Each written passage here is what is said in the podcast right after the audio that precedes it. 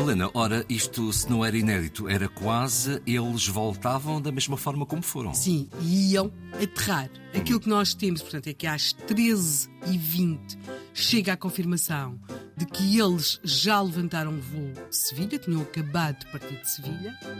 Às 14h50, portanto, estamos a falar do dia 21 de fevereiro de 1931, estavam uns soldados no Monte da Atalaia. Uh, para fazerem sinais de que já estavam a avistar alguma coisa, e às 14h50 os soldados que estão no Monte da Atalaia fazem sinal que já estão a avistar os aviões que tinham ido ao encontro de Carlos Black e Humberto Cruz. Portanto, esses aviões já estão a regressar, o que quer dizer que Carlos Black e Humberto Cruz também virão lá a algures.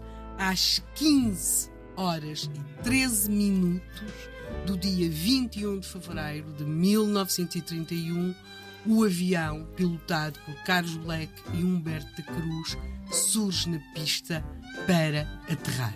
Portanto, depois da viagem que os levou a Luanda, eles agora estão a regressar. Eles vão aterrar e aqui há uma pergunta a fazer. Eles vão aterrar na Amadora ou na Porcalhota? Ah, pois, pois, essa é uma velha questão. Pois. E agora? Não, existe uma resposta. Na verdade, eles já estão a aterrar na Amadora. E convém que se faça aqui alguma justiça.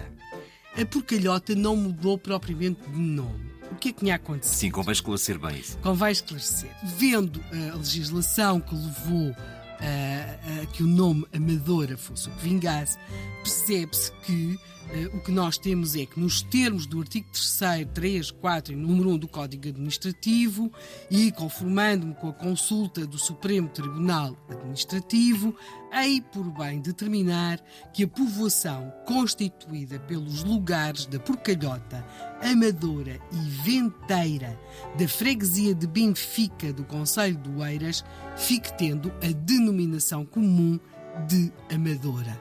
Nós temos, estamos aqui a falar de um, de um decreto que ainda remonta à realeza, assinado pelo rei. Estamos em outubro de 1907. Temos também o homem forte uh, da política de então, João Ferreira Franco, Pinto Castelo Branco, presidente do Conselho de Ministros, secretário uh, dos Negócios do Rei. Estávamos em 1907 e aquilo que nós temos aqui é, tínhamos três nomes, era a Amadora, a Porcalhota e a Venteira, e o que acontece é que passou a existir uma denominação comum que se sobrepõe às outras, ou seja, desaparece a porcalhota e sobrepõe-se a amadora.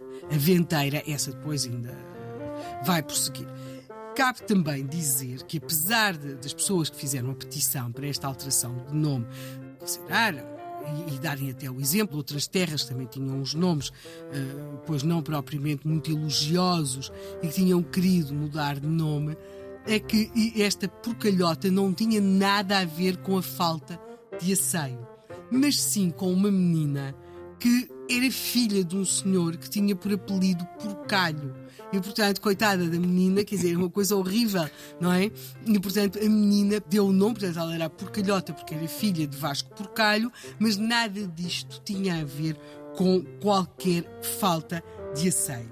Eu cresci na cidade e não sabia a história, está a ver? Pronto, exatamente. Mas corre sempre a ideia de que ele que tinha a ver com alguma falta de asseio. Não, não tinha a ver com o senhor Vasco Porcalho, que tinha uma filha para sermos mesmo, mesmo sinceros, nós devíamos dizer que o que tivemos não foi uma viagem Lisboa, Luanda, Lisboa, mas sim uma viagem amadora, Luanda, amadora porque às 15 e 13 minutos do dia 21 de fevereiro de 1931, o avião pilotado por Carlos Black e Humberto da Cruz aterrou não em Lisboa, mas sim na Amadora. E foi de lá também que tinha partido no dia 30 de dezembro de 1930. E agora, eu acho que nós temos que fazer uma pergunta, quer dizer, mas porquê é que a Amadora tinha este papel tão importante na aviação em Portugal nestes tempos pioneiros?